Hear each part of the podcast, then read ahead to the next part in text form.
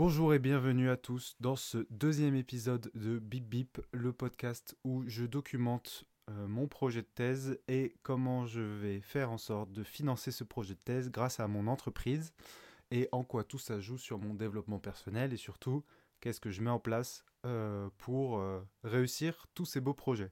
Pour mieux comprendre ce que je viens de dire, je vous invite à écouter d'abord l'épisode 00 où j'explique mes projets et ce podcast. On va commencer. Euh, pour ceux qui ne veulent pas écouter l'épisode 0 ou alors euh, ceux qui savent déjà pourquoi ils écoutent. Euh, je vais commencer par une nouvelle rubrique déjà dès l'épisode 2, la rubrique du podcast. Je vais parler du podcast puisqu'il a été lancé la semaine dernière. J'ai eu des retours au cours de la semaine et donc c'est pour moi le moment de vous dire quelques petits retours euh, pour commencer, merci beaucoup. Euh, merci énormément à ceux qui m'ont fait des retours.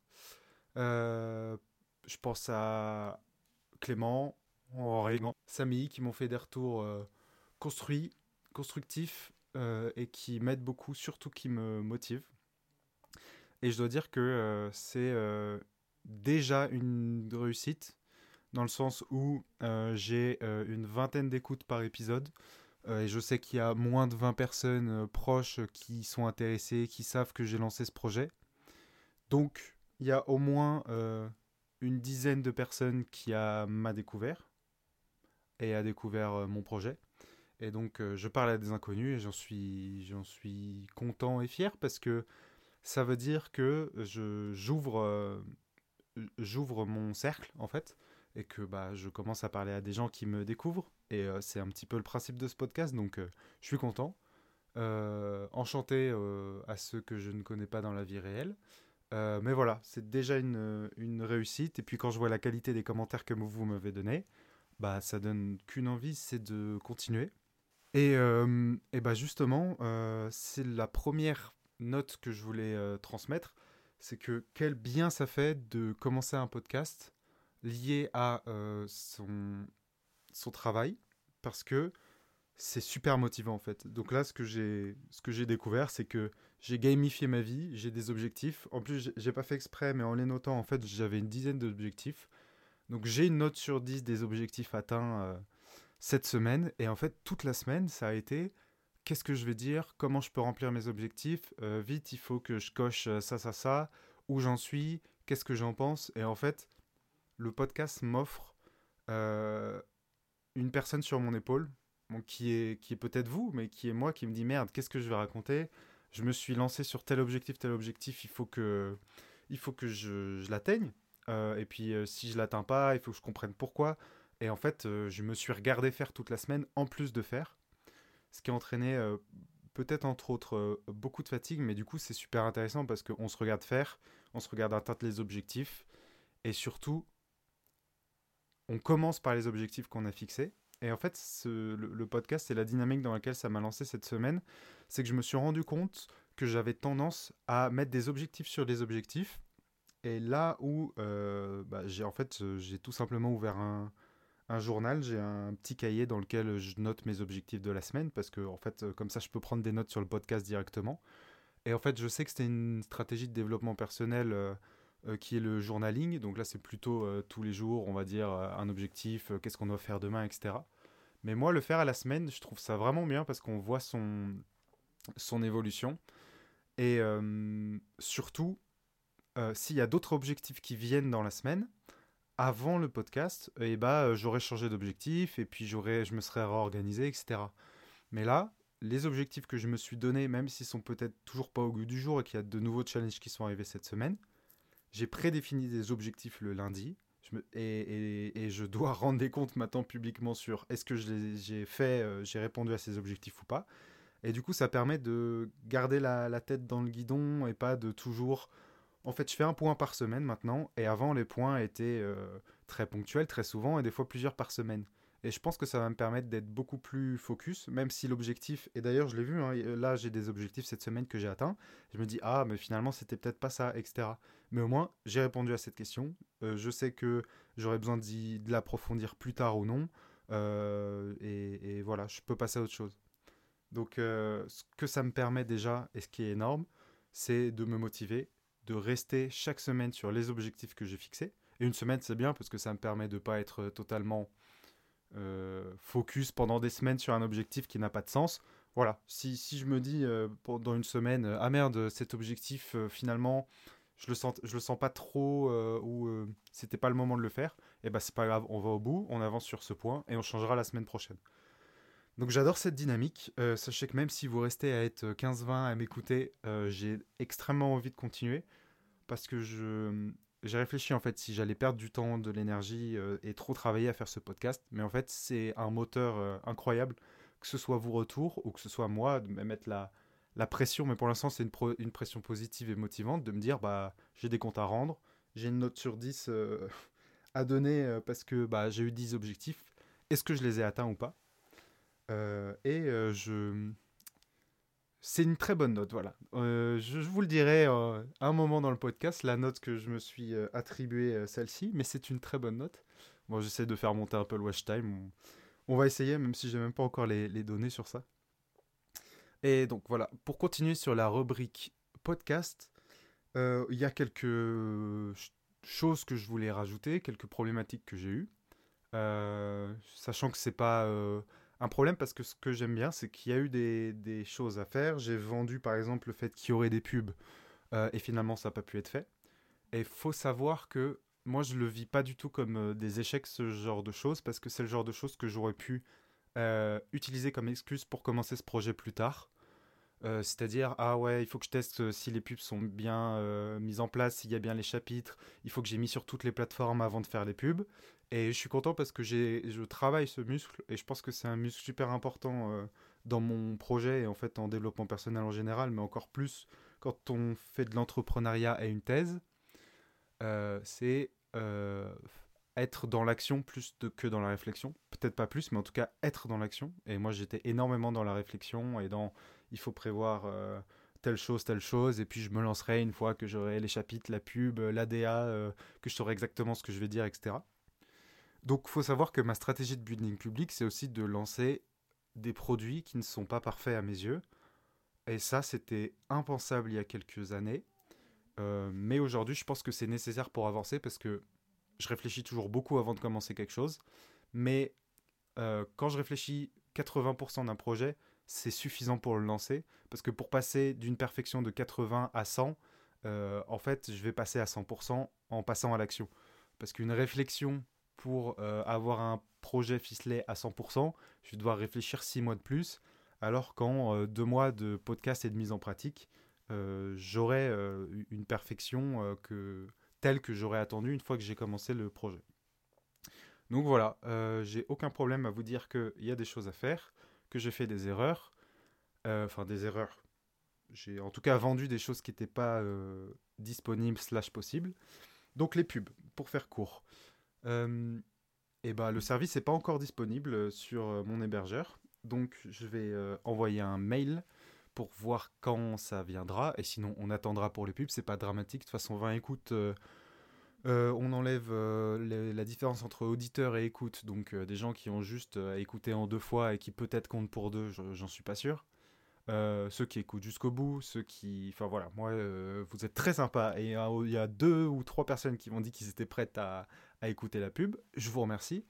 Mais euh, pour l'instant, c'est pas, c'est pas très important. Et en tout cas, c'est pas le seul argument qui me ferait changer d'hébergeur, puisqu'il faudrait tout réupload sur, sur un autre hébergeur, un autre site qui permet de diffuser. Et c'est embêtant, sachant que l'hébergeur sur lequel je suis permet d'avoir une offre student et donc, euh, je passe de 12 euros par mois à 4 euros par mois. Euh, donc ça m'arrange et on va plutôt laisser le service mettre en place les pubs et je le mettrai quand ce sera disponible. Par rapport au chapitrage, l'hébergeur que j'ai, donc le chapitrage, c'est quelque chose qui vous permet euh, de sélectionner sur la timeline du podcast le, chapitre, la section qui vous plaît. Donc normalement, si c'est mis en place, euh, il y a euh, style intro, là je suis en train de parler du podcast, ensuite je vais parler de la thèse, et vous pourriez cliquer sur la timeline pour sauter les chapitres et écouter ce que vous vouliez. En tout cas, c'est ce que je sais qui existe, et c'est ce que l'hébergeur permet de faire normalement. J'ai mis les chapitres sur les épisodes qui sont sortis, mais moi je les vois pas disponibles sur Spotify, donc là bah, je vais Je vais faire mon client normal, c'est-à-dire que je vais envoyer un ticket et puis je vais voir pourquoi, essayer de comprendre. Et donc, je vais essayer de, de mettre ça en place, en tout cas d'avoir une réponse pour bah, la semaine prochaine. On va dire que c'est un petit objectif, mais je le, je le, compte à moitié, je sais que je vais le faire, et puis ça va me prendre un mail, donc voilà. Mais si on, si on veut jouer sur les mots, premier objectif, chapitre mettre en place les chapitres. Mais en fait, mon objectif en général, c'est d'avancer sur le podcast et du coup, c'est d'ajouter également euh, la disponibilité sur Apple Podcast et Google Podcast. Euh, ça, je vais le faire demain. Donc, euh, j'enregistre pour une fois dimanche parce que j'avais hâte d'enregistrer et j'avais du temps. Et ça fait partie du côté positif du podcast, c'est que j'ai quelque chose à faire, je le fais, je suis moins euh, dans l'optique de me dire euh, c'est dimanche, je dois me reposer. Là, j'ai envie de le faire, je le fais. J'ai rempli mes objectifs. Oups, petit indice, mais euh, donc je suis très content de le partager et voilà, on enregistre. Donc demain lundi, jour de réseau, donc jour de podcast également. Je vais m'occuper de le mettre sur les nouvelles plateformes pour, bah, parce que je sais qu'il y en a qui préfèrent écouter sur d'autres services, d'autres plateformes, et je vais le mettre en place. Ensuite, euh, je voulais vous dire que l'organisation des saisons ne sera pas par année. Euh, en fait, euh, pourquoi j'ai commencé le podcast entre autres, c'est parce que ma galère avec la thèse, entre potes et avec ma famille, on s'est dit, ben, c'est quasiment une série ma vie en fait depuis ces deux dernières années. J'ai passé énormément de détails, mais quand on est dedans avec un temps, un 100% réel, euh, c'était long, il y a eu beaucoup de, revirements de situation et euh, des, euh, des événements qui ressemblaient à des débuts de série, des fins de série, des cliffhangers. Donc j'aimerais suivre ça et juste vous dire, c'est très minime, mais que les séries, la série de, de, ce podcast, série 1, série 2, série 3, ne sera pas première année, deuxième année. mais j'essaierai de faire en fonction de gros événements. Donc je sais pas, j'imagine minimum, euh, minimum 10 euh, épisodes pour une saison. Et, et, puis à partir de 10, dès qu'il y a un événement qui peut ressembler à un cliffhanger, etc., bah on dirait que c'est la saison 2. Et puis si c'est entre deux vacances, parce que euh, généralement je mets mes vacances dans des moments où j'ai besoin de repos, parce qu'il y, a un y a un nouvel arc de ma vie qui arrive, et bah ce sera une vraie saison en fonction des vacances. Mais voilà, c'est minime, je pense que vous en avez pas grand chose à faire, mais je voulais vous dire, les saisons viendront selon les événements de ma vie. Euh, si ma vie est monotone, il n'y aura qu'une longue saison, globalement. voilà pour le podcast. Euh, et oui, dernière chose, ça m'a pris beaucoup de temps cette semaine, euh, ce qui a engendré des difficultés à la réalisation de mes objectifs, mais j'ai su, j'ai su me rattraper. Mais voilà, normalement, ça devrait prendre moins de temps que ça. Là, ça a été compliqué parce que bah, y a eu la création du podcast, euh, l'affiche, enfin je veux dire le, la miniature, donc la photo, euh, des allers-retours pour euh, voir avec mes proches ce qu'ils en pensent, la DA, les descriptions, l'enregistrement le, de deux épisodes, le montage de deux épisodes, les publications des deux, enfin bref. ça faisait beaucoup pour un lundi, j'ai fait un lundi 8h, 21h30, et j'aurais pas dû parce que ça m'a euh, exténué toute la semaine, je pense. Et en plus, euh, j'ai finalement dû continuer euh, les autres jours, sachant que normalement, le lundi, c'est les réseaux et le podcast. Comme ça, les autres jours de la semaine, c'est l'entreprise et la thèse. Donc voilà, ça m'a pris beaucoup de temps. je pense que ça a été un point général qui va suivre sur les conséquences sur ma thèse, mon entreprise et mon développement personnel, que je vais partager maintenant. En commençant par la thèse. Alors, la thèse j'avais euh, deux objectifs qui sont tous les deux réalisés, euh, qui étaient de trouver un journal pour l'article euh, qui a été refusé quatre fois et soumettre. Donc, je n'ai pas soumis dans un nouveau journal, mais pour moi, l'objectif est réalisé dans le sens où je suis allé voir les hum, critiques de, de l'article et j'ai vu un, une personne en fait qui m'a conseillé, une personne qui fait partie d'un journal qui m'a conseillé d'autres journaux. Alors, euh, j'ai fait le point sur ça, j'ai envoyé le mail avec les personnes qui travaillent avec moi, et maintenant on sait, on a deux ou trois journaux euh, potentiels euh, auxquels soumettre. Donc j'ai assez avancé sur cette question et je ne pouvais pas plus avancer parce que échange de mails, retour, etc. Donc objectif validé parce que je, sais où je veux aller. Euh, on a deux ou trois journaux en tête. le but c'est d'avoir une discussion avec ma directrice de thèse et mon encadrante sur ce sujet pour valider et l'envoyer. Donc on va dire soumission la semaine prochaine, logiquement.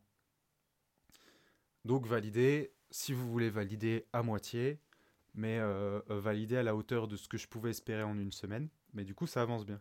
Et puis, je me suis réécouté, j'ai réécouté l'épisode 1, et il me semble que je dis, je me donne deux semaines pour faire ça. Donc semaine 1, sélection du journal, semaine 2, soumission. Voilà, compte à rendre euh, au prochain épisode, mais pour l'instant, ça va. Et euh, ça a soulevé euh, quelque chose dans le monde de la recherche qui serait intéressant à partager. En fait, la personne qui m'a dit ton article pourrait correspondre à tel journal et tel journal, en fait, il fait partie d'une instance qui gère des journaux. Donc en fait, il y a comme si c'était des grandes maisons d'édition qui avait des journaux. Donc, euh, en fait, il y a euh, par exemple euh, Springer, là en l'occurrence. Springer, qui est une espèce de grosse institution américaine, qui a énormément de journaux. Donc, ça, ça va avoir un journal en psychologie du développement, en psychologie du travail, mais également en ingénierie, en biologie. Et en fait, c'est eux qui détiennent tous ces journaux, qui ensuite ont des euh, rédacteurs en chef, des reviewers, etc., comme je l'ai expliqué au dernier épisode. Et donc, il y a des grosses maisons d'édition. Et en fait, les maisons d'édition, une fois, moi j'ai demandé dans un journal, donc parmi une centaine de cette maison d'édition, et le journal m'a refusé, mais il y a une personne en charge de, dans l'institution du dessus qui, euh, évidemment, me dit Ah, mais il y a ce journal-là qui pourrait être intéressant, ce journal-là qui pourrait être intéressant, etc qui sont chez Springer, en l'occurrence, donc dans la grosse institution qui gère les autres. Parce que bah, euh, pour euh, publier un journal, on paye. Donc oui, euh, on, nous sommes les seuls producteurs de quelque chose dans ce monde qui devons payer pour vendre notre produit.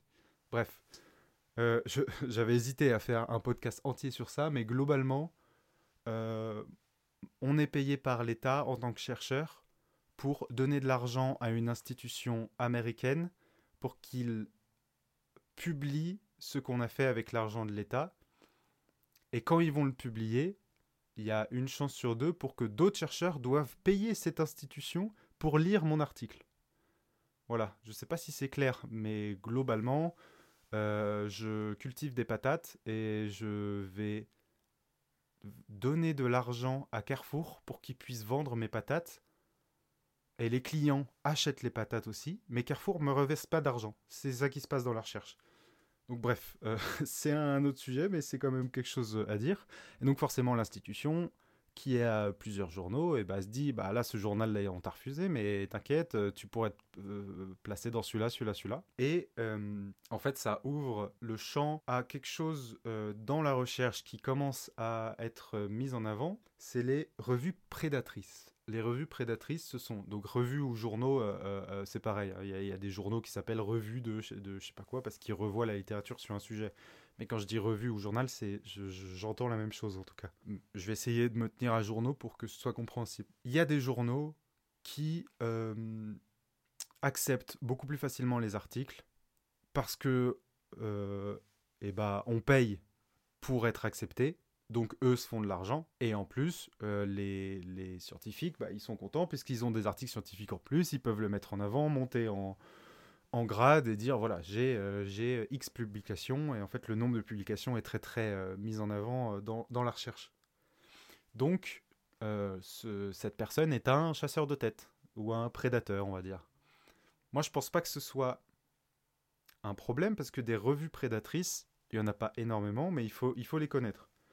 Euh, moi, je les connais pas, mais justement, j'ai ma directrice de thèse qui m'a envoyé un lien, euh, un référencement avec les revues prédatrices. Donc, j'irai vérifier euh, lesquelles, quelles, revues ou journaux suggérés par le chasseur de tête est une revue prédatrice ou non. Et voilà, il y a des intérêts financiers à garder dans les grandes maisons d'édition les, les, auteurs. Et donc, moi, je pars du principe que ça, ça permet quand même de mâcher le travail, parce que le chasseur de tête, il a tout intérêt à vraiment lire mon article pour vraiment savoir si c'est accepté ou pas, parce que toutes les revues ne sont pas prédatrices, et, au-delà d'une prédation et de recherche monétaire, parce que le journal va accepter facilement, et bah, c'est aussi tout dans son intérêt de m'orienter vers des journaux qui sont peut-être plus adaptés à mon article et qui sont pas euh, prédateurs. Euh, donc euh, qui vont vraiment relire mon article et, qui ça aura, ça aura vraiment du poids. Mais lui a tout à gagner parce que je vais pas payer dans son journal. Enfin, je vais, je vais pas payer pour le premier journal, mais je vais payer pour un deuxième journal et lui travaille pour l'institution plus haute, la maison d'édition. Et donc voilà, ils essayent de garder les chercheurs dans leur, dans leur camp. Et donc ça m'a un petit peu mâché le travail, bien que du coup il faut faire attention à la stratégie et savoir si vraiment ces, conseils sont les bons. Donc euh, il, faut regarder si les journaux sont prédateurs ou pas, et ensuite décider et soumettre. Mais ce qui est bien, c'est qu'il facilite, euh, en fait, vu que c'est la même maison d'édition, des fois c'est les mêmes attentes en termes de forme, et du coup, euh, ils, te permettent même de dire bah, dis-moi juste quel journal tu veux. Moi, je te, je passe les, les, PDF et les Word euh, sur le nouveau journal. Tu quasiment rien à faire et, tu, soumettras. Donc moi, j'estime que c'est un, service qui peut être bien, mais il faut, il faut y faire attention. Et voilà, je voulais, je voulais partager ça. Euh, voilà pour le premier article. Pour le second article, donc celui où je reprends la thèse euh, d'une personne et où je m'étais embrouillé avec ce que je pensais faire, mais finalement je pense faire autre chose. Voilà, pour vous remettre euh, un petit peu ça en tête. Je voulais m'intéresser à des analyses pour mieux comprendre euh, ces analyses euh, que j'utilise dans l'article et avancer parce que j'avais eu des résultats qui étaient un peu inattendus et puis c'était assez compliqué de réécrire une, belle histoire donc je voulais mieux maîtriser le logiciel Amos, donc logiciel statistique, et des statistiques précise. Alors, ce que je vous avais partagé, c'était que je voulais m'intéresser aux analyses factorielles. Euh, j'ai remarqué que je confondais, euh, donc à moitié à raison, mais que je confondais les analyses factorielles et les équations en modèle structurel. Alors, pour ceux qui comprennent rien, euh, c'est pas grave. Alors, faut savoir que je je sais pas encore qui est ma cible. Donc, je sais pas si je parle à des thésards. Il y a des fois où je vais vulgariser, ils vont dire que c'est trop, c'est trop ou mal vulgarisé, ils vont rien comprendre. Enfin, ils vont, ils, ils, vont dire que j'explique mal surtout. Et euh, si je parle à des non-thésards, euh, ils risquent de rien comprendre si je vulgarise pas. Donc on va partir sur une vulgarisation, parce que vaut mieux que les thésards s'embêtent plutôt que les gens ne comprennent pas. Au moins tout le monde comprendra si j'explique. Euh, mais je pourrais me faire taper dessus. Mais voilà, je me suis trompé de, statistiques, même si en fait l'une inclut l'autre. En fait, quand on parle de, ce que je vous ai dit la semaine dernière, c'est inclus dans ce que j'ai voulu apprendre réellement et ce que je veux vous faire part aujourd'hui. Donc, eh ben, objectif réalisé. Euh, j'ai beaucoup mieux compris les analyses. Alors, faut savoir que cocher une case, j'ai compris les analyses, c'est très compliqué parce que jusqu'où on les a compris? On peut aller sur le détail de la formule des articles de base qui l'ont dit et j'ai pas du tout les bonnes bases mathématiques pour aller sur ce niveau de grain. Et je dirais même que c'est inutile pour moi. Et donc, moi, je suis allé au niveau d'avant, c'est-à-dire, j'essaie de comprendre les, formules. Et surtout, qu'est-ce que ça fait? Qu'est-ce que ça me permet de faire? Et dans quelles conditions? Euh, ça a du, ces, analyses ont du sens euh, Et qu'est-ce que ça me permet de dire? Parce que ça, c'était assez, euh, assez flou. Et donc, je suis allé regarder tous les indices de, pour voir à quel point un modèle colle à nos données. Pour les thésards ou ceux qui, qui s'intéressent aux stats, euh, je suis allé voir tous les critères style RMSEA, CEMIN, euh, BIC, AIC, CIF, TLI, voilà, tous les petits trucs, tous les petits indices dans les modèles en équation structurelle qu'on trouve dans les articles. Et bah, je me suis dit, mais je ne sais pas trop ce que ça veut dire. Je connais les seuils, je sais que si on a euh, truc muche euh, plus de 0,9, de euh, c'est très bien, etc. Ça, je les connais, mais il y a un moment où il faut savoir ce que ça veut dire. Parce que quand nos stats marchent, bah, on se dit ok, c'est très bien. Mais quand elles marchent pas, il faut savoir pourquoi. Et là, il faut comprendre. Et donc, j'ai compris. pareil, je sais pas si je vais vous expliquer ça parce que sincèrement, est-ce que c'est intéressant, slash, est-ce que je suis capable de vulgariser à plusieurs niveaux? Euh, Je vais essayer parce que je trouve que c'est intéressant. Mais ce que j'ai compris en gros, c'est que ça me permettait de tester la différence entre mon modèle de données et soit les données observées, soit un modèle très très nul, soit un modèle euh, très très parfait où tout est interrelié, mais du coup euh, ça sert pas à grand chose parce qu'on a mis des flèches partout et ça explique, euh, ça explique très bien les données. Mais voilà. Et du coup, chacun de ces, on va dire globalement, chacun de ces indices permettent de comparer ce que moi je propose comme modèle aux données réelles, aux données parfaites mais complexes et aux données où rien n'est lié, le modèle nul qu'on appelle ou indépendant ça, c'était le premier niveau de vulgarisation. Deuxième niveau de vulgarisation, on va dire que moi, ce que je fais dans mes, dans, dans mes articles et dans cet article, c'est que je vais poser plusieurs questions qui sont plusieurs variables. Et ensuite, je, juge que les variables sont reliées. Donc que, par exemple, la motivation amène à euh, une meilleure note à l'école. Et je peux mettre en jeu aussi le travail. Donc, on va dire, je vais mettre une boîte motivation qui est liée à une boîte travail, et ces deux boîtes euh, correspondent à la note finale à l'école. Et donc, euh, pour valider la relation entre la motivation, le travail et la note, je vais poser plusieurs questions pour euh, voir la motivation des élèves. Je, vais poser plusieurs questions pour voir à quel point ils travaillent. Et je vais demander le score final. Et du coup, j'ai beaucoup de questions qui me permettent euh, d'avoir des, des, scores et voir comment ces scores et ces données euh, s'organisent et voir si mon modèle correspond à ça. Alors globalement, si je vous demande votre score, il y a une variable, donc euh, sur 20, il y a de 0 à 20, on enlève les virgules, ça va être plus simple. Et donc on va dire, si, si, je demande à une classe les notes, ça va de 0 à 20.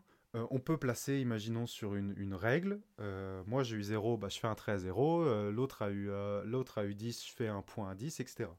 Donc les données s'organisent sur une droite. Maintenant, si je demande deux notes, eh bah, je peux placer le point en abscisse et en ordonnée sur le, la note, la première note, qui est de 0 à 20. Donc moi, imaginons, j'ai eu 1 à la première note et j'ai eu 4 à la deuxième. Et eh ben, je vais mettre 1 sur l'axe des abscisses, 4 sur l'axe des ordonnées, et je vais avoir un point sur un, sur un plan. Ça, normalement, on l'a tous vu en maths.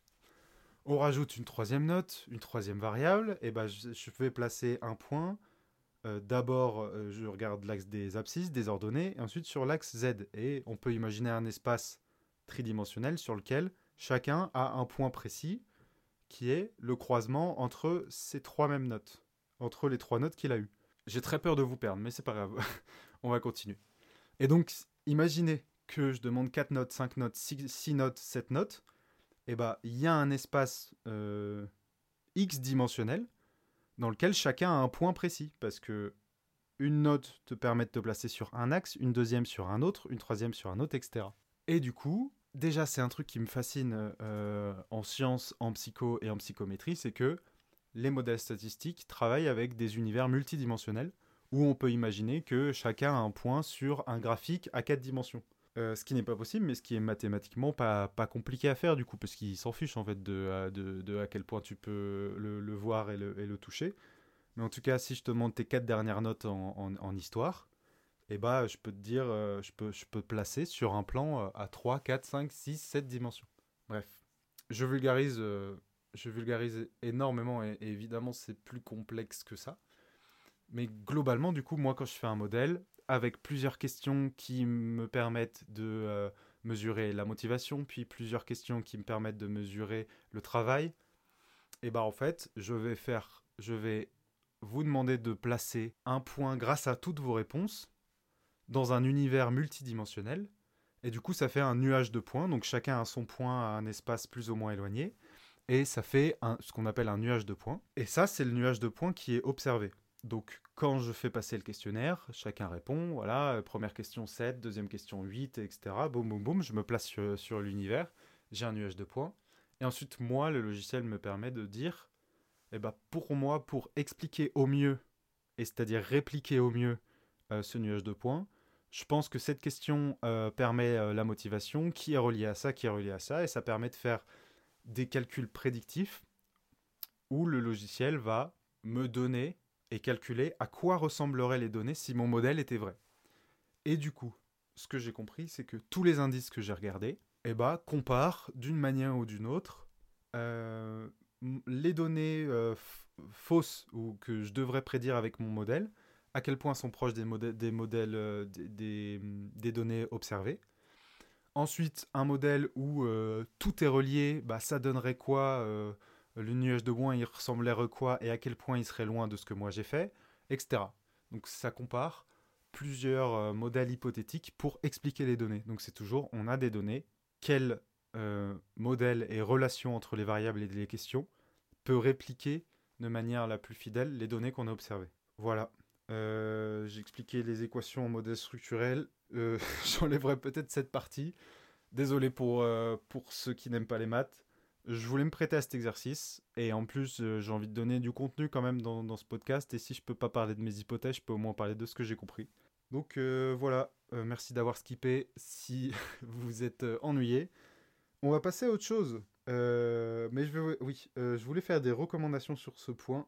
Quantitude Podcast, qui est un podcast de gros geeks de, de sciences et de stats comme moi, euh, qui en plus sont marrants et qui discutent entre eux, donc c'est en anglais, et qui parlent de, de sujets statistiques, donc intéressants. Moi, j'ai eu des déplacements cette semaine et j'ai pu avancer sur, sur ce point pendant mes déplacements en écoutant ce podcast. C'était très cool.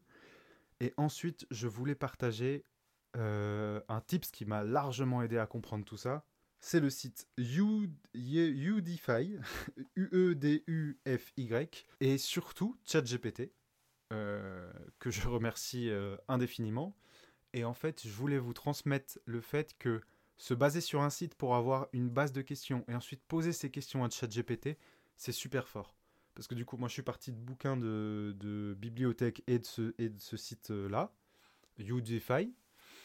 Et ensuite, pour avoir une compréhension minime, et ensuite, dès que j'ai un doute, je dis, mais attends, bonjour ChatGPT, je suis en train d'apprendre ça, euh, mais il y a quelque chose que je comprends pas. Euh, est-ce que euh, si je te dis cette phrase, ça a du sens dans, dans ce qu'est vraiment cet indice-là? Et me dit oui, non, pourquoi, etc. Et en fait, on peut vraiment s'en servir comme un prof et dire mais attends moi dans, dans mon dans mon cas je suis en train d'étudier la confiance et je cherche ça ça reviendrait à quoi d'avoir un indice très haut ou très bas? Et en fait ChatGPT peut permettre de suivre la logique d'un site ou d'un livre pour l'appliquer à soi-même. Et du coup ChatGPT plus une source fiable on va dire à côté c'est très très puissant pour apprendre. Donc je vous le recommande. Voilà pour la thèse. Maintenant pour l'entreprise. Non, avant de passer à l'entreprise, du coup, je vais passer à mes objectifs de la thèse de la semaine prochaine. Euh, j'ai commencé en fait un tableau de ces indices, euh, donc des équations en modèle structurel. Euh, et mon but, c'est de le terminer, parce que là, j'ai fait assez pour comprendre, voir ce que ça me permettait de faire. Mais en fait, j'ai envie d'avoir un tableau Excel avec tous les indices, expliquer ce que ça fait, les seuils de significativité pour avoir un outil qui me permet de relire mes analyses plus vite. Donc je veux finir ce tableau. C'est pas si simple parce que euh, les infos sont pas tout le temps au même endroit et du coup euh, il faut que je sois sûr d'avoir compris. Euh, il y a une quinzaine d'indices. Donc ça, reste un travail que je vais garder et qui sera super intéressant parce que la prochaine fois que je ferai ces analyses, au moins pour, pour interpréter, ce sera beaucoup plus simple. Ensuite évidemment, objectif c'est de soumettre l'article qui a été refusé plusieurs fois. Et euh, pour l'article que je reprends de la thèse, euh, mon but c'est de relire de A à Z, avoir un rendez-vous avec ma directrice de thèse pour mieux comprendre euh, ce qui se passe dans, ce, dans cet article et reprendre l'écriture et avancer sur l'écriture. On va donner un objectif réalisable. Ah, ça va être compliqué parce qu'il me faut vraiment que j'ai un rendez-vous. Mais bah, relire, de A à Z, et euh, aller faire une première ébauche de la discussion. En tout cas, voir où la discussion pourrait mener. Un plan détaillé minimum de la discussion. Donc discussion, c'est la dernière euh, partie d'un article. C'est là où on résume tous les résultats, où on fait un pas de côté pour dire maintenant qu'est-ce que notre étude a montré euh, et qu'est-ce que ça veut dire dans le champ de littérature dans lequel on est. et on met des phrases de conclusion éthiques et les limites. et on invite à des futures études et voir comment ça peut être utilisé pour continuer dans le champ de ce qu'on a commencé à faire. Voilà. Maintenant, j'ai fini la thèse, on va passer à l'entreprise. Pour l'entreprise, c'était une très bonne semaine. J'avais pour objectif de définir une offre claire, euh, de définir un objectif à l'année, de faire un plan de formation et de comprendre ce qu'est la stratégie Mofu, Bofu, Tofu. Alors, avant de commencer tout ça, il y a un truc euh, qui s'est passé cette semaine qui est super intéressant, important et que j'aimerais vous partager. C'est que j'ai eu un rendez-vous pro à Paris qui s'est très bien passé. Et en fait, pour vous raconter l'histoire, c'est euh, ça vient d'un post LinkedIn de, quelqu'un, euh, d'une dame. Je dis pas son nom, je, ne sais pas si elle serait pour ou contre. Je, ne lui ai pas demandé si j'avais le droit, mais du coup, comme, comme je l'ai dit, je vais rien dire. Euh, à propos de son nom. Mais ça s'est très bien passé, de toute façon, je, pourrais dire en face euh, ce, résumé. Euh, c'est en fait on s'est je l'ai contacté sur LinkedIn en fait elle a fait un post assez général sur ce qu'elle fait ce qu'elle propose et elle a fini par un truc si si vous êtes intéressé par mon sujet donc l'approche patient il me semble écrivez-moi on prendra un café et donc, euh, bah, moi, je lui, je lui ai envoyé un message, euh, un commentaire, en disant, euh, en, répondant globalement à son message et en disant, bah, j'aime les cafés, on peut se voir. Et du coup, c'est juste parti de là. Ensuite, on s'est parlé en DM sur LinkedIn, et puis on a trouvé un moment où on était tous les deux sur Paris, et on s'est vus. Et, euh, bah, c'était super intéressant. Euh, je suis très content d'avoir passé ce cap de savoir commenter et euh, pousser les choses pour se voir. Et ne pas avoir peur de faire du réseau, en fait, parce que c'est du réseau, même si ça, ça, peut paraître comme un gros mot pour certains. C'est du réseau, et pour moi, c'est pas négatif. c'est, on a des intérêts professionnels conjoints. on ne sait pas si on fera quelque chose ou pas, mais bah, ce sera intéressant de se voir. Et donc, euh, on s'est vu, on a discuté euh, pendant euh, bien une heure et demie. C'était super intéressant. je me rends compte à posteriori qu'en fait, on a parlé de. on allait sur qu'est-ce que la vérité, les sciences dures et les sciences molles, la religion, etc. Donc, je pense que pour un premier rendez-vous professionnel, c'est quand même un rendez-vous où il y a eu une facilité de discussion. Et, euh, bah, il y a eu des suggestions de euh, partenariats, euh, d'entraide, moi par rapport à mes formations, d'associations. et du coup, il y a du beau qui peut se faire. Rien de concret évidemment, parce que c'était une première prise de contact. Mais voilà, je voulais transmettre que d'un post LinkedIn et d'un commentaire, là on est sur une semi-proposition, en tout cas une ouverture à un potentiel partenariat. Euh, et donc, euh, eh ben, n'hésitez pas à, le faire parce que c'est c'est que positif en fait. Euh, au pire, je serais reparti avec une bonne discussion et puis quelqu'un dans mon réseau que je vois vraiment physiquement et j'ai quand même appris des choses sur le milieu. Et au mieux, eh ça, on avance vraiment significativement professionnellement. Donc ça, c'était super, super intéressant. On a fait une photo à la fin de, de cette, ce rendez-vous et euh, bah, je voulais dire à ceux qui m'écoutent dans le podcast, parce que j'estime que du coup on est un peu plus intime que, sur, euh, que ceux qui me lisent sur LinkedIn, je vais poster une photo euh, donc de elle et moi et avec un, un, texte, je ne sais pas encore quoi, je vais le faire demain. mais il faut savoir que je me déteste sur la photo. Je me trouve vraiment pas beau et gros.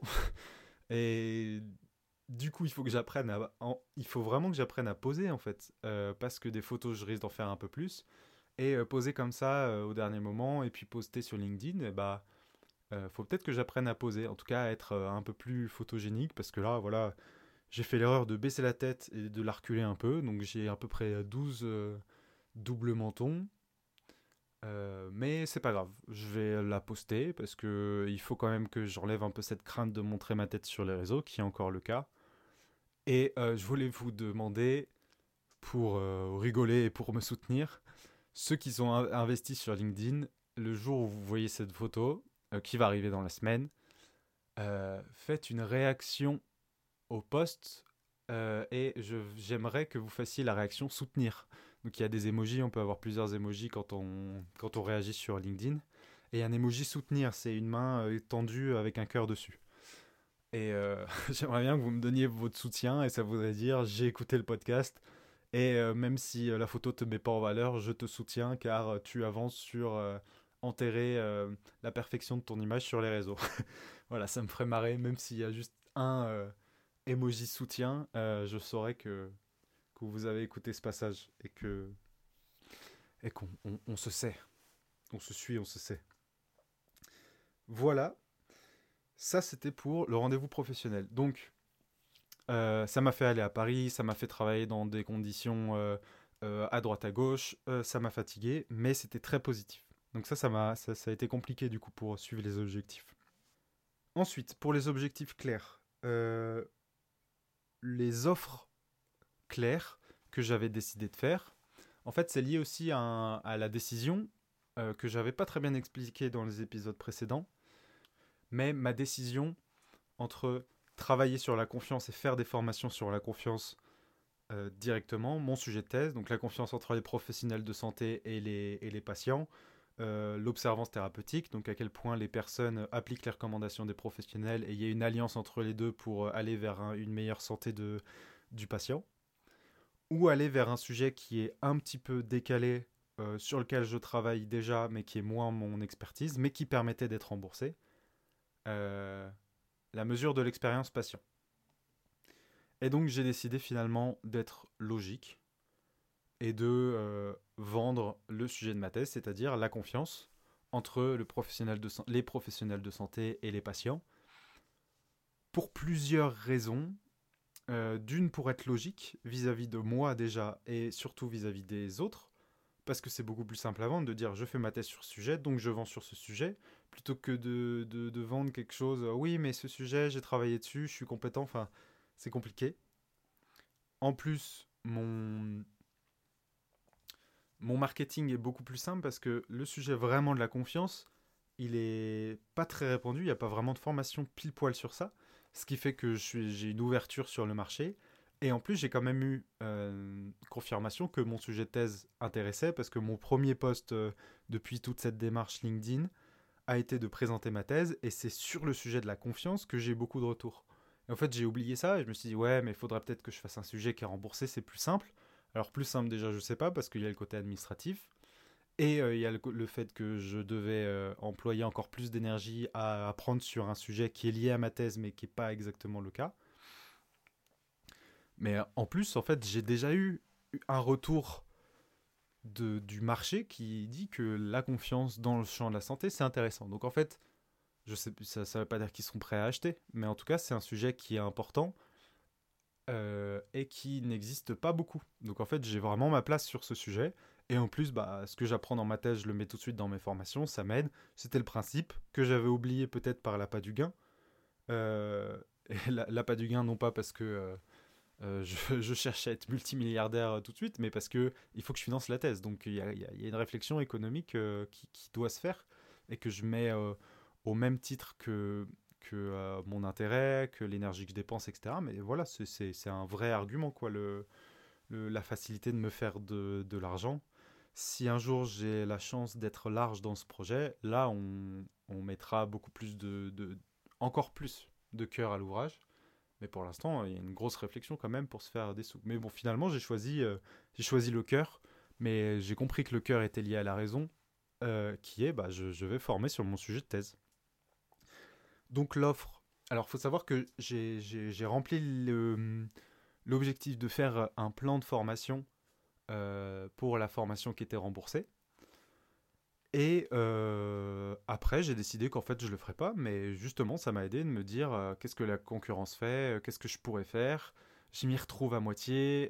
les conditions pour être remboursé impliquent de faire une formation qui me convient pas vraiment. Enfin, il fallait vraiment faire l'historique du, sujet, introduire, définir, et en fait, j'allais vraiment faire les, les, trois premiers cours de, à l'université de n'importe quel sujet, et ça m'intéressait pas trop. donc voilà, j'ai quand même fait le plan, je, l'ai de côté, je sais ce que je peux apporter. Et, et en plus, je sais... Bah, j'ai découvert une potentielle méthode en fait pour développer une nouvelle formation. Je suis allé voir la concurrence. j'ai trouvé une dizaine de concurrents. J'ai trouvé leur programme. J'ai pris leur programme. Euh, j'ai vu quelle était ma valeur, qu'est-ce que je pouvais ajouter de plus à tout ça. Donc moi, en fait, tout simplement, il y a des acquis en, psycho, en psychologie sociale euh, qui sont pas présents et qui pourraient apporter beaucoup de, de corps à euh, ce thème-là. Donc je me suis dit, ok, je vois quelle théorie pourrait être intéressante à ajouter, comment ça pourrait expliquer, comment on pourrait faire comprendre aux gens à quel point c'est important. Donc j'ai pris les concurrents, ma valeur, et j'ai tout mis dans ChatGPT. Euh, j'ai pris tous les programmes, je les ai résumés et j'ai fait un processus itératif avec ChatGPT. Je lui ai d'abord tout expliqué, je lui ai dit voilà, j'aimerais former sur ça, euh, je pense que ma valeur c'est ça, j'aimerais que ce soit dans ces conditions, ces conditions, ces conditions. Maintenant, je vais t'amener un programme de concurrent et à chaque fois que je vais t'amener un programme d'un concurrent, tu vas te souvenir de ce que je t'ai dit et de ma valeur et tu vas me dire ce que tu penses qu'on pourrait ajouter pour faire un plan détaillé. Et donc j'ai construit avec lui euh, toute une après-midi comme ça un plan euh, et basé sur euh, la concurrence et basé sur ma valeur ajoutée. Et de ce que j'ai vu du marketing et de ce que je commence à comprendre, en tout cas à l'étape dans laquelle je suis, ça me semble être une bonne, une idée en fait. De se dire, je prends la concurrence, j'ajoute mon grain de sel, et du coup ma formation est forcément meilleure que les autres par défaut, par le fonctionnement, parce que j'essaye d'inclure tout ce que les autres font, plus d'ajouter ce que les autres n'ont pas. Euh, donc voilà, euh, je l'ai. Je pense que ça, ça pourrait être une, une prestation que je ferai après, quand j'aurai du temps de m'instruire et peut-être de faire des interviews avec des gens, etc., pour euh, appuyer la crédibilité et surtout appuyer bah, le, le, la véracité de mes propos. Parce que là où dans la confiance, je sais, je, sais ce que je peux dire sur ce sujet-là, travailler en collaboration pourrait être mieux mais je pense que c'est pas le moment. Ça me demanderait encore plus de temps, de l'énergie et potentiellement de l'investissement financier. Et du coup, vaut mieux partir sur le plus pratique pour moi, enseigner sur la confiance entre les professionnels de santé et les patients. Donc ça, c'était à la fois pour mon plan de formation et à la fois pour euh, définir l'offre. Donc l'offre, je compte, euh, j'ai déjà un plan en fait euh, de formation, style atelier, 10-12 personnes, euh, deux jours.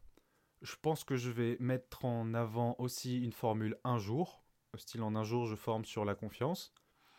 Et euh, pour moi, c'est mes deux offres. Et la troisième, c'est une formule conférence slash cours de 1 à 4 heures, où euh, et ben là c'est un peu plus théorique et du coup plus, plus 100, 200, 300 personnes, un cours sur la confiance.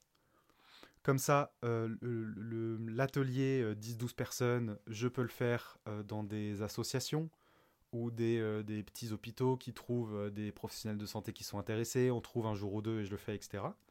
Et la, formule 1 heure à, à 4 heures, là, je peux aller dans les facs, dans, les, dans les écoles en général de tout ce qui touche à la médecine, d'infirmier à, à médecin.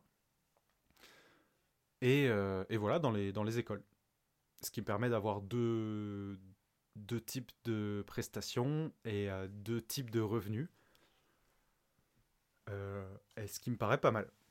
Donc euh, à, creuser, à réfléchir. J'ai des gens avec qui je peux dire ce qu'ils en pensent, mais voilà où j'en suis. Donc objectif validé. Je devais avancer sur mon objectif à l'année aussi. Objectif à l'année, j'ai fait mes calculs par rapport à euh, ma consommation euh, actuelle, ce que je paye pour euh, manger, pour me loger, et ce qu'il me faudrait pour financer la thèse, et puis enlever les impôts évidemment. Et je suis revenu à 30 000. Je dois faire 30 000 euros cette année. Voilà. alors, globalement, ça tient à 25. Globalement, je vais même pas mourir si je fais moins, j'ai le chômage, euh, je peux, euh, je peux éviter de pas financer euh, pour la thèse et juste manger. Mais voilà, objectif 30K, 30 000 cette année. Donc ça vient d'où? Ça vient de... je, je, je, coûte à peu près 1200 euros à vivre. manger, sorties, même si elles sont rares, mais voilà, électricité, appart, tout ça. J'aimerais mettre de côté, potentiellement commencer à investir, avoir de la marge. du coup, je me suis dit que revenir en fait au minimum d'un doctorant euh, légalement de 1500 euros net était pas mal.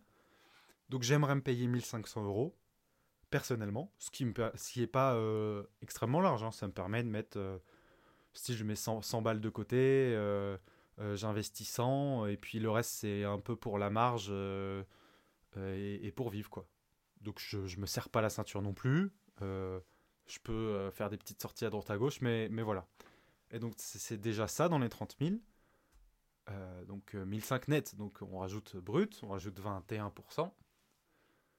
Et ensuite, il y a les frais de fonctionnement qui sont donc avec l'appui de ma directrice de thèse. En gros, à partir de 5000, on peut faire quelque chose, 5000 euros par an, pour financer une thèse en psycho. Hein. Et on commence à être large à 8000. Donc euh, voilà, le, minimum c'est euh, je me paye 1500 par mois et euh, j'ai 5000 euros de fonctionnement. Et ça, ça m'a amené à style, j'ai pas les calculs en tête, mais en gros 25 000, 27 000. Et après, bah, soit, on, augmente les frais de fonctionnement, soit on augmente mon salaire. Et en gros, voilà, je commence à être bien à 30. Et puis, bah, évidemment, s'il y a 40, 50, tout va bien. Mais voilà, l'ordre d'idée, c'est 30 000. Euh, les frais de fonctionnement, je voulais préciser à quoi ça sert. Eh ça sert à euh, payer les journaux pour qu'ils publient mes articles. Euh, déjà.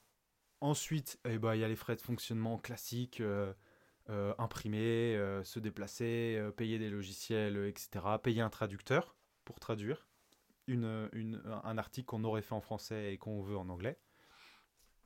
Donc ça, c'est pas énormément d'argent, mais voilà, il y, a ça dedans. Et enfin, euh, des potentiels déplacements et des participations slash inscriptions à des congrès scientifiques, parce qu'un thésard euh, se doit de faire plusieurs participations à des congrès nationaux et internationaux au cours de sa thèse. Et du coup, euh, quand c'est à toi de payer ta thèse, de financer ta thèse, et ben c'est à toi de payer ça. Donc si un jour je dois aller à Chicago pour une une réunion des spécialistes de la confiance, c'est moi qui paye le billet d'avion.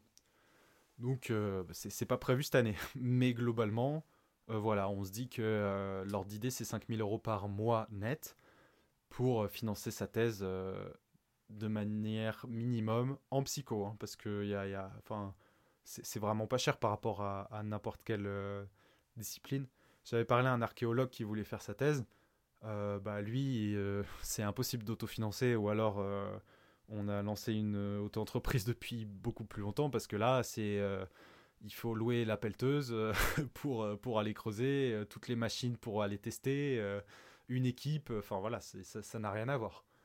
Moi, globalement, c'est les frais de publication, les frais de fonctionnement bureautique, plus ou moins, et du déplacement et participation à des congrès. C'est globalement ce que coûte une thèse en psycho. des livres aussi, hein. Euh, et les livres, c'est pas, euh, c'est pas, c'est pas ridicule. Enfin, je veux dire, c'est, c'est vraiment à compter, c'est significatif le prix des livres, parce que les manuels euh, et les livres qui recensent l'intégralité de, des articles de ces dix dernières années sur le sujet, c'est plusieurs centaines d'euros. Donc, bon, généralement, on fait en sorte de les trouver d'une autre manière. Mais des fois, il faut acheter des livres et ça coûte de l'argent. Donc voilà, ce qu'il y a dans ce financement. Objectif année 30 000. Euh, j'avoue que j'ai un peu le vertige de le dire. Euh, mais voilà, il, faut le faire, j'ai pas le choix. Donc euh, road to 30K comme on dit. Et on va avancer comme ça. Ensuite, dernier point pour l'entreprise, Mofu, Bofu, Tofu. Alors, je trouve que j'ai très mal expliqué au dernier épisode euh, qu'est-ce que c'était, d'où ça vient, pourquoi je, veux faire ça. Alors, c'est une stratégie marketing de publication euh, qui euh, veut dire top of the funnel, middle of the funnel et bottom of the funnel. Le funnel, c'est un tunnel, en fait, c'est un entonnoir de vente. Entonnoir de vente, ça veut dire que on est au début à la surface, ensuite euh, on nous mène au milieu et on vient au fond. Et en fait, la sortie de l'entonnoir qui est serré, c'est quand on achète. Donc ça représente le nombre de gens qu'il y a au début dans un processus de vente et le nombre de gens qui achètent à la fin. Et aussi la stratégie un petit peu de bah, d'inciter euh, petit à petit les gens à acheter. On passe sur euh, une, une, communication euh, très large et on vient sur une communication très serrée et on finit par, bah, par proposer est-ce que tu veux acheter ou non. Donc les diminutifs tofu, mofu, bofu, en fait c'est ofu à chaque fois, c'est OFU, donc c'est off the funnel. Donc quand on dit top of the funnel, en fait c'est top middle et bottom. Tofu, euh, mofu et bofu. Donc en fait, il faut juste savoir, euh, voilà, il divise euh, une communication jusqu'à l'achat en trois, le top, le mid et le bottom. Donc déjà, je vous ai fait gagner quelques lettres. Au lieu de retenir tofu, mofu, bofu, on peut juste retenir bah, TMB ou top, middle, bottom. Bref, je vais vous expliquer globalement ce que j'ai compris de ça. Et à quoi ça va me servir. Le tofu, donc le top euh, of the funnel, c'est toute la communication qui est très large et donc c'est en fait s'ouvrir à des, potentiels clients, mais en fait des personnes qui vous connaissent pas du tout et qui doivent comprendre qui vous êtes, ce que vous faites, etc. Moi, dans mon cas, c'est tout simplement, je pense, le podcast et euh, le post hebdomadaire sur LinkedIn. Donc là, les gens ne me connaissent pas. Ils voient que j'ai l'air sympa, enfin je l'espère. Euh, je, suis, je suis divertissant, enfin je l'espère. Ou intéressant, enfin je l'espère. Euh, mais voilà, euh, c'est léger. ça me permet de me faire connaître, de voir les thématiques sur lesquelles je, je travaille. Et c'est globalement, globalement tout. Donc en gros, c'est se montrer, que les gens sachent que vous êtes dans la pièce. Ensuite, middle of the funnel, MOFU. Euh, là, on commence à prouver son expertise, à, le montrer. Et donc là, je pense que moi, dans ma stratégie, ça va être d'avoir des postes peut-être un peu plus incisifs sur qu'est-ce que je sais, euh, enfin euh, même en fait plus intéressant. qu'est-ce que je sais, qu'est-ce que je pense, quelles sont mes, mes, hypothèses et surtout, et ça c'est une question sur laquelle il faut que je travaille, quelles sont les questions que mes clients se posent? Parce que je dois déjà donner du contenu sur la un début de réponse à ces questions. Et moi, j'ai une problématique, c'est que j'ai peur de croire que si j'ai pas trouvé de financement sur la confiance, et si les gens trouvent que c'est un sujet qui est intéressant mais qui donne pas d'argent, c'est que tout le monde croit que euh, être, se montrer digne de confiance et inspirer confiance aux gens euh, sont dans leur corde et ils savent le faire. Je ne sais pas si c'est vrai ou pas. Moi, ce que je sais, c'est qu'il y a des acquis théoriques qui peuvent, qui peuvent aider même ceux qui sont déjà bons dedans. Et je crois que euh, j'ai un défi sur la vente de mes formations et l'angle à adopter, qui est de me dire comment on vend à quelque chose, euh, comment on vend quelque chose à quelqu'un, pardon, euh, quand il croit qu'il a déjà ça. Donc on connaît tous la scène mythique du loup de Wall Street, vends-moi ce stylo. Donc il faut créer le besoin, il faut qu'il y ait un besoin. Moi, si on croit que tout va bien dans ma relation de confiance et que ou que je suis très fort pour euh, inspirer confiance aux gens, et eh ben euh, je vais pas acheter une formation qui me l'apprend.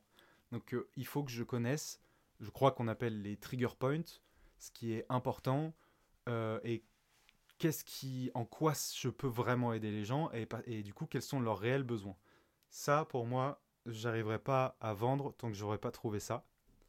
Et il faut que je trouve une méthode pour le faire.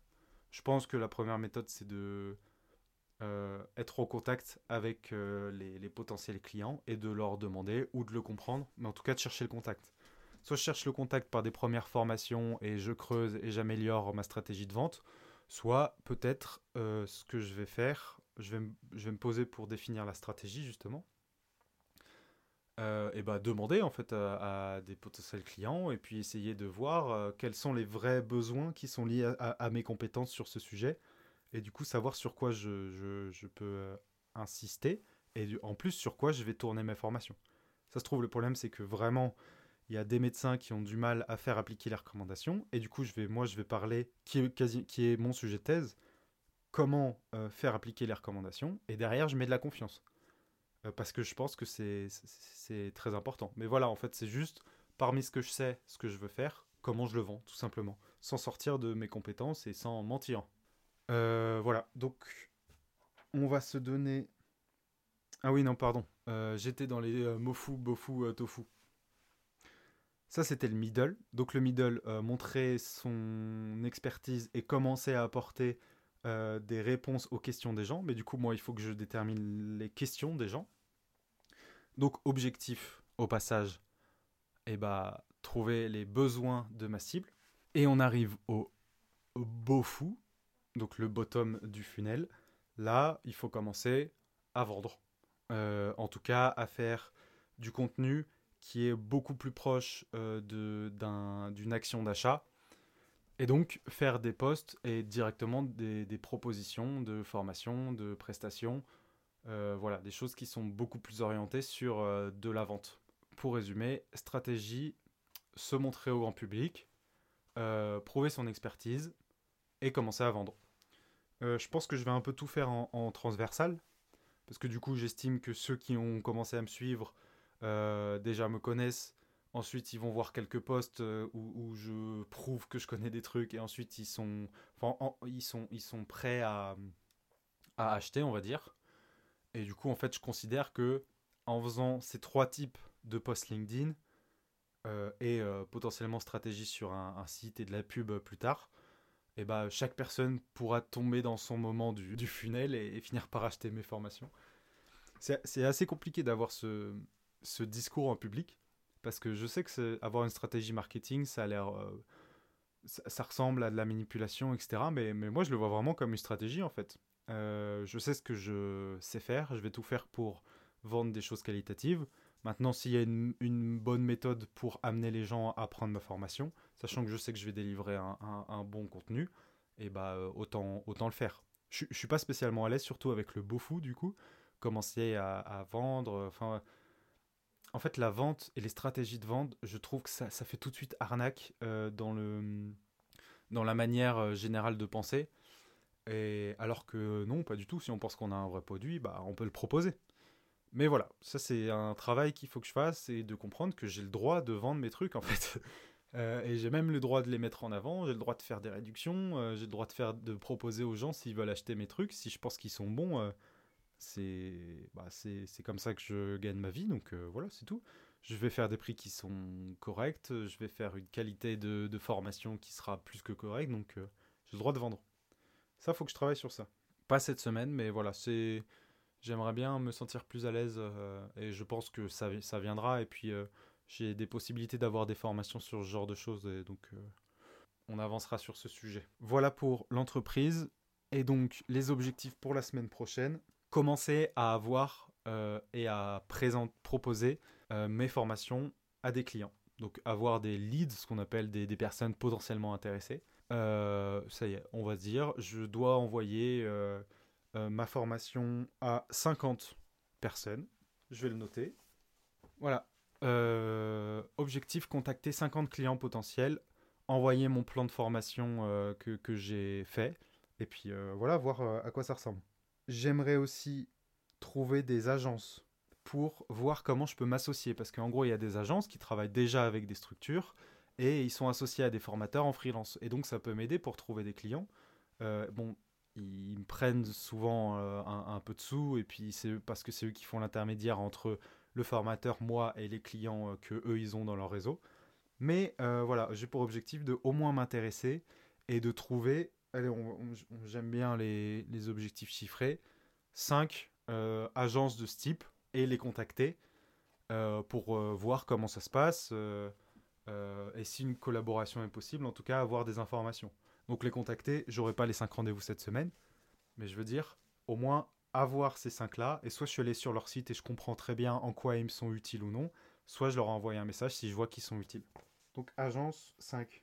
Ensuite, euh, j'ai un, objectif qui, qui va être facile à faire, mais qui me permet de vous partager quelque chose.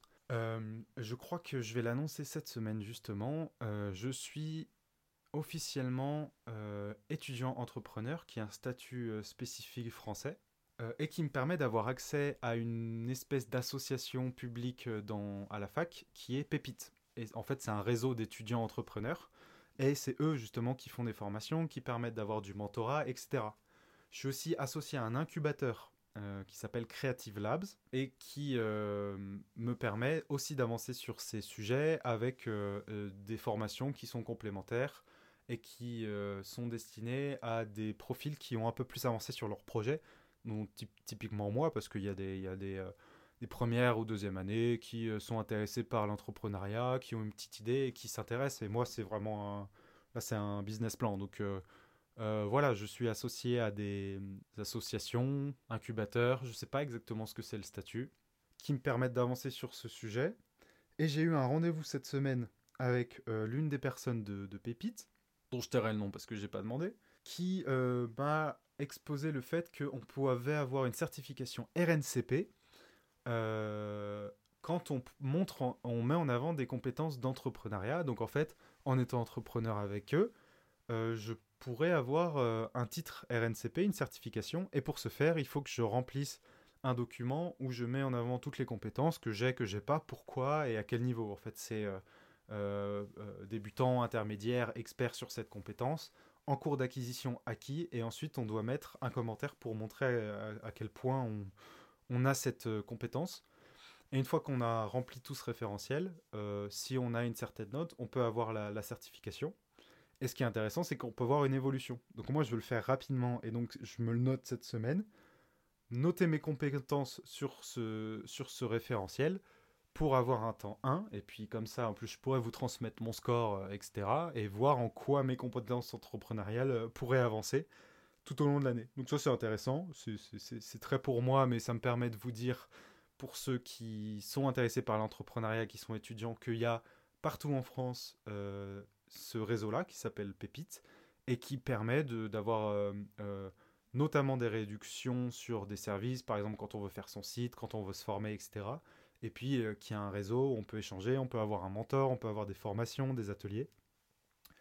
c'est vraiment pas mal, donc voilà, je vous le conseille si l'entrepreneuriat vous intéresse et que vous êtes étudiant. Enfin, dernier objectif au niveau de l'entreprise, pour trouver des clients, euh, je voulais me mettre en euh, recherche d'emploi sur des sites comme Pôle Emploi, euh, l'APEC, et pour potentiellement avoir des appels de CDD, CDI et pouvoir transformer l'essai et en fait dire bah non, je suis pas ouvert à un CDD ou un CDI dans le champ de la formation. Par contre, je suis en freelance et voilà, avoir des contacts.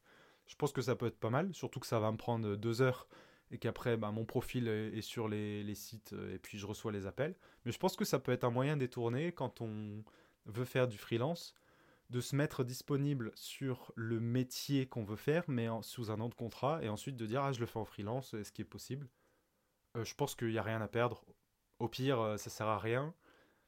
au moyen pire ou au moyen mieux, bah, on a un réseau, donc on a une structure qui peut être intéressée par nos trucs et du coup on en a appris plus. On peut ensuite aller voir sur les clients de ces structures ou au moins on a un peu mieux compris sur le milieu. On va voir sur le site comment ils vendent les trucs, etc. Et au mieux, bah, on a un nouveau client ou une nouvelle agence du coup qui permet d'avoir des clients. Voilà pour l'objectif. Euh, et ça nous fait quatre objectifs pour l'entreprise. Voilà, on va passer à la dernière rubrique qui est le développement personnel. Euh, en commençant directement par le premier objectif que je m'étais donné, arrêter YouTube. Alors c'est un succès, dans le sens où, euh, eh bien, je n'ai pas regardé YouTube de la semaine, euh, sauf deux vidéos pour apprendre et mieux comprendre les, indices et les stats, mais je me l'étais permis, je n'ai pas regardé de YouTube divertissement.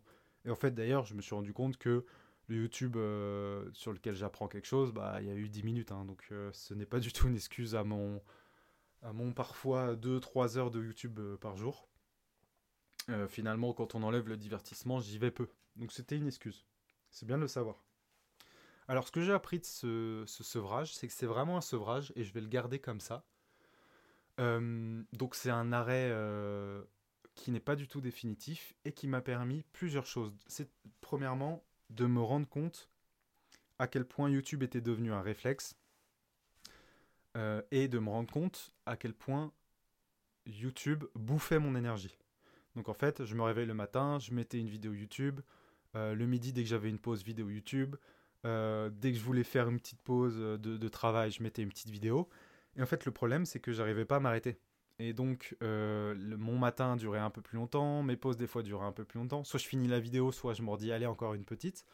Et en fait, c'était vraiment addictif. Parce que je, remets une vidéo juste parce que bah voilà j'aime bien bien YouTube et je remets des je remets des trucs pour que mon cerveau euh, bouffe euh, bouffe de la donnée des trucs et euh, donc ça ça m'a vraiment permis de me rendre compte et surtout de casser l'habitude en fait donc là je me suis rendu compte à quel point j'utilisais le YouTube de mauvaise manière et que c'était pas vraiment divertissant parce que j'ai pas besoin de me divertir au réveil et puis ma pause de 5 minutes le matin, autant aller marcher, boire un café euh, ou euh, faire un peu de méditation ou euh, que regarder une vidéo YouTube qui en fait me met des trucs dans la tête et me, me divertit. En fait, ce que j'ai compris, c'est que je crois que j'ai un problème avec le vide et j'ai un problème avec l'absence de sollicitation. Donc ça m'a montré ça parce que aussi YouTube, bah, j'ai arrêté YouTube, mais en fait du coup j'ai repris Netflix. et puis il y a Twitch, et puis il y a Amazon Prime. Donc j'ai quand même beaucoup moins euh, regardé de, contenu divertissant. Donc il y avait quand même un problème avec YouTube. Mais ça a soulevé le fait qu'en fait j'ai un problème avec le besoin de sollicitation. Je ne sais pas euh, euh, ne rien faire en fait. Et du coup, même quand je fais la vaisselle, il faut un podcast. Quand je vais marcher, il faut un podcast. Pour manger, il faut une vidéo YouTube. Et ça n'arrive jamais que j'ai rien en fait. Et je m'en suis rendu compte parce que je me suis mis à méditer cette semaine. Donc c'était pas un objectif, mais petit bonus. Et euh, je pense que c'est très intéressant de méditer limite à la place de mes pauses. Parce que ce que YouTube en fait me, me, faisait, c'est que j'avais beaucoup de mal à quitter YouTube pour retourner au travail. En fait, ça me bouffait ma concentration. Et euh, j'avais la flemme. Et, c'est déjà arrivé que euh, euh, la pause dure deux fois plus longtemps parce que vas-y et puis à la fin ah vas-y je prends je prends mon après-midi ah vas-y je finis une heure plus tôt c'est bon et, vraiment ça, ça m'apporte de la flemme parce que sortir de YouTube divertissant et travailler c'est compliqué et du coup j'ai mis en place désolé j'ai des discussions dans des discussions mais du coup je mets en place la méditation au moment des ruptures de, de moments donc en fait le matin je fais ma routine entre la fin de la routine et le travail, mon dernier truc, c'est que je suis à mon bureau et je médite 5 minutes. Euh, et maintenant, ce que j'aimerais mettre en place, c'est que à la fin de ma pause midi, avant de retravailler, je médite. Euh, ça me recalibre, ça me reconcentre. Et pourquoi je parle de la méditation? C'est parce que j'ai remarqué que même dans la méditation, j'écoute une voix qui me guide. Et euh, j'aurais eu beaucoup de mal, je pense, à faire une méditation non guidée où je dois écouter ma respiration parce que j'ai toujours mon esprit, mon esprit qui part partout, et d'où la problématique aussi avec la lecture.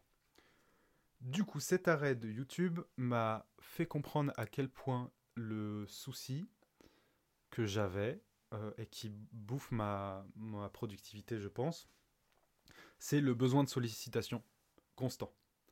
Et du coup, j'ai décidé de reprendre YouTube le soir. Donc, tant que j'ai pas concrètement fini euh, mes objectifs de la journée, euh, je regarde pas YouTube.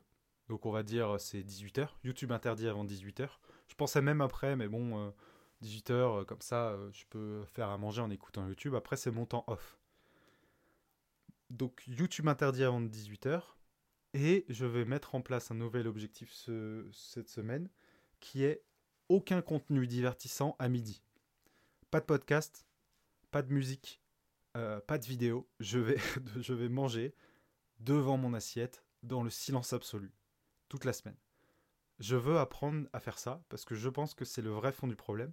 Et je pense aussi que du coup, je vais à la limite euh, réfléchir à ce que je vais faire dans la journée. Donc au moins, je ne quitte pas vraiment euh, euh, l'état de concentration que j'ai, même si je ne mets pas ma concentration, juste pas ma concentration pour faire quelque chose. Donc ce sera quand même reposant mais ça me permettra de faire des pauses midi moins longues, qui me bouffent moins le cerveau, qui me donnent moins envie de en fait continuer euh, une heure de plus, et puis ah c'est pas grave, je finirai plus tard ce soir.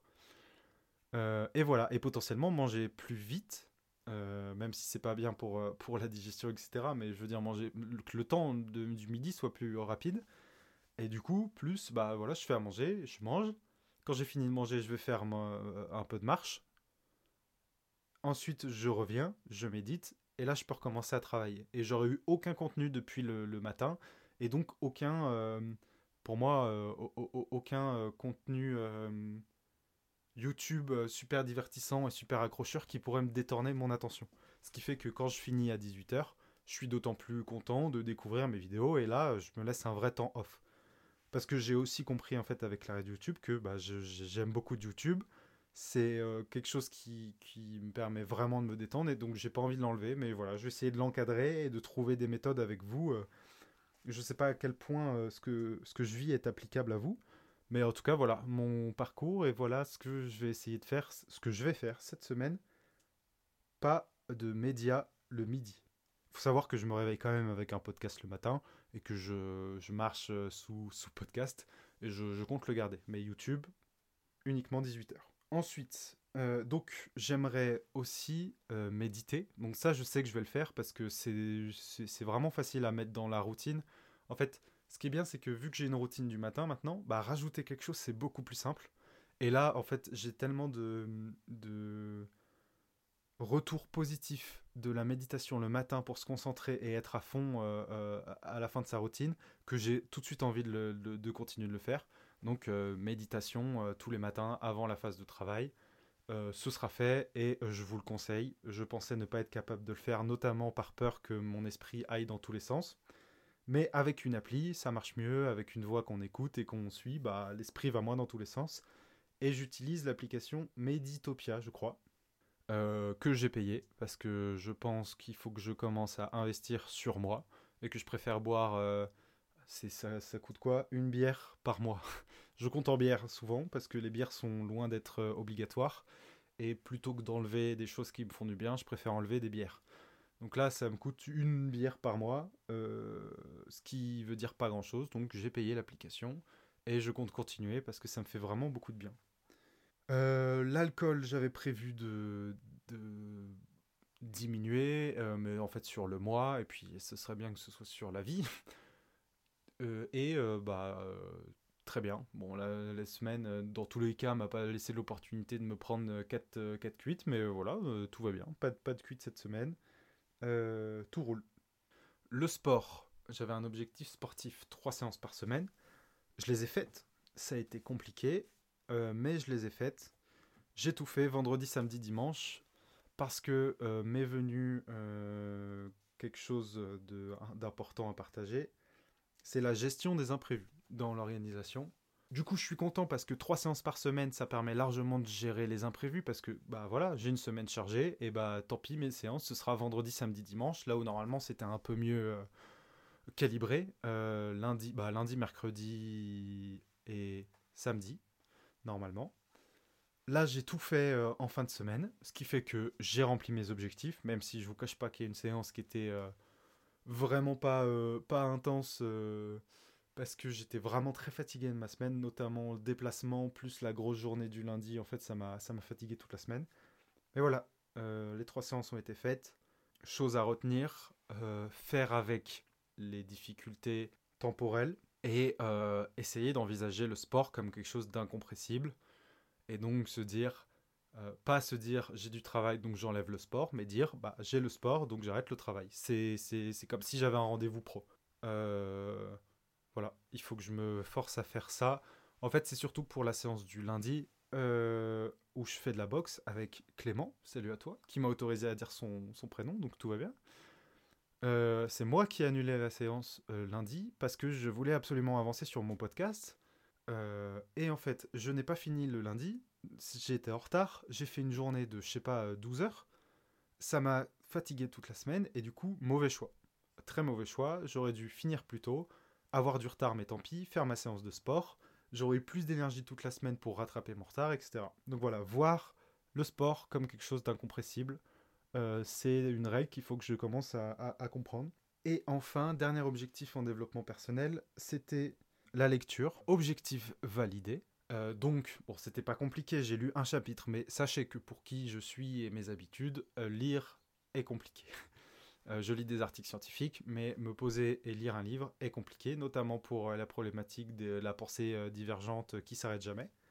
que j'estime calmer avec la méditation et peut-être l'arrêt de YouTube et, apprendre le silence, apprendre à n'avoir qu'une seule voix, qu'une seule sollicitation et à calmer son esprit. Mais donc compliqué, surtout que la semaine était chargée, donc euh, j'ai euh, globalement fini quasiment euh, objectif lecture ce matin dimanche.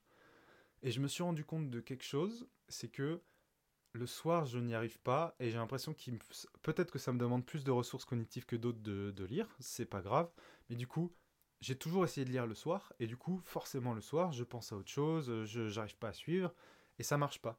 Et ce matin, au réveil, j'ai pris mon petit café et j'ai lu euh, du coup le chapitre. Euh, euh, en réalité, c'était un et demi parce que j'avais déjà commencé le, livre et du coup, pour être sûr de faire un vrai chapitre, c'est, je, suis arrivé au chapitre 2 de comment se faire des amis.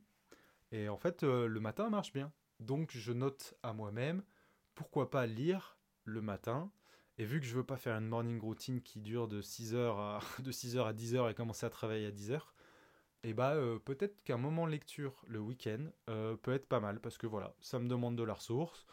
Arrêtez de, vouloir ressembler euh, à celui qui lit avant de s'endormir parce que ça ne marche pas. J'ai essayé assez d'années, mais pourquoi pas, voilà, je suis peut-être juste un lecteur du matin.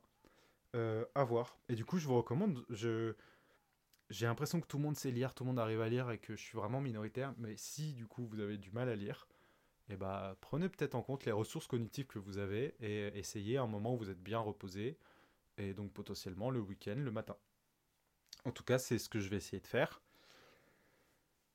Et euh, bah, du coup, je vais euh, avoir l'objectif de doubler euh, l'objectif lecture de la semaine dernière, qui est deux chapitres de Comment se faire des amis. Petit retour sur les deux premiers chapitres de Comment se faire des amis. Euh, intéressant. Je crois que j'aime pas trop comment le, le, livre est écrit parce que en fait ce sont c'est une grande idée sur comment se faire des amis et ensuite plein d'exemples à la suite. Ah oui, Lincoln il faisait ça, le général truc. En plus c'est très américain donc c'est beaucoup de références américaines le général truc, euh, quand il voulait faire euh, quand, il voulait faire telle bataille, euh, il appliquait cette règle, regardez comment elle est bien. J'espère que ça va pas être comme ça tout le long parce que c'est un peu lassant, même si du coup c'est assez intéressant. Et du coup les deux premières règles, c'est ne pas secouer. la première, c'est ne pas secouer la ruche quand on veut du miel. Donc en gros, ne pas se plaindre, ne pas critiquer, etc. Et, d'abord, déjà d'abord penser à, se critiquer soi-même. Et en plus, aller plutôt sur la valorisation de l'autre euh, plutôt que la dégradation de l'autre. Donc euh, au lieu de dire euh, au lieu de dire que quelque chose ne va pas, on dit les choses quand elles vont. Et la deuxième la deuxième règle, c'est de faire des louanges, de flatter, mais pas de flatter sans aucun sens, mais en fait de ne pas avoir peur de remercier et de faire des éloges à quelqu'un euh, quand c'est euh, pensé. Euh, et voilà, je trouve ça bien. Je pense que c'est deux règles à appliquer. C'est deux règles que j'applique déjà assez bien. En fait, quand je dis assez bien, c'est que je critique pas vraiment si on me demande pas. Mais peut-être que je, justement, je ne dis pas assez de choses positives quand on me le demande pas. En tout cas, aux gens qui me sont moins proches. Et donc, euh, je, devrais peut-être essayer de euh, les, des gens qui me sont même moins proches, de, bah, de savoir être, euh, avoir de la gratitude et de féliciter et de dire on, le fait avec moi. Et justement, ça me gêne. Je me dis mais on se connaît pas trop, et il est en train de me, me flatter. Mais ouais, je pense que ça peut être pas mal parce que je, je pense souvent des, des, choses bien des, des, personnes et je pense que c'est toujours positif. En tout cas, c'est ce que le livre met en avant. C'est toujours positif de transmettre voilà, quelque chose qu'on pense de la personne qui est, qui positif, qui est élogieux et qui permettra de passer une bonne journée et de continuer sur, cet élan. Voilà pour les deux chapitres euh, de Comment se faire des amis. Et nous venons à la fin de ce deuxième épisode du podcast Bip Bip. Euh, un peu plus long que ce que j'aimerais. Mes excuses si vous trouvez ça trop long. Euh, je trouve aussi. J'avais plutôt imaginé du 30 minutes, une heure. Euh, là, on est plutôt sur du 1h30 euh, par rapport à mon enregistrement, peut-être un peu moins quand j'aurai coupé euh, des moments, mais je fais en sorte de couper le moins possible. Donc ce sera des moments d'hésitation globalement. ma note générale de cette semaine est de, eh bien, 9 sur 10. En vrai, c'est un 10 sur 10. Mais, mais on va dire qu'il y a des choses comme ce que j'ai voulu faire pour ma thèse. Voilà, j'ai dit que je voulais un nouveau journal et soumettre. J'ai le nouveau journal, mais on va dire que j'ai mes raisons pour lesquelles j'ai pas totalement validé. Et j'ai envie quand même de m'interdire un 10 sur 10 parce que j'ai été fatigué. Le sport, je l'ai fait, mais je l'ai géré au, dernier moment. je trouve que j'ai fait des erreurs.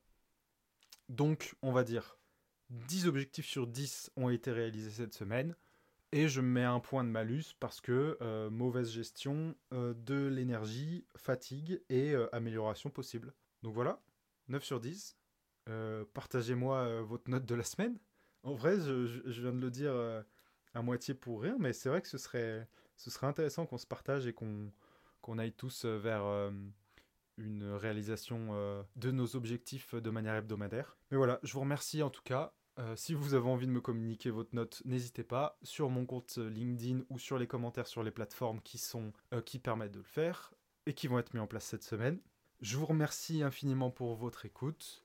N'hésitez surtout pas à mettre 5 étoiles au podcast et bah, n'écoutez pas encore la pub, il n'y en aura pas pour l'instant. Mais voilà, merci à ceux qui avaient l'intention de le faire et merci pour votre écoute. À bientôt pour le prochain épisode de Bip Bip.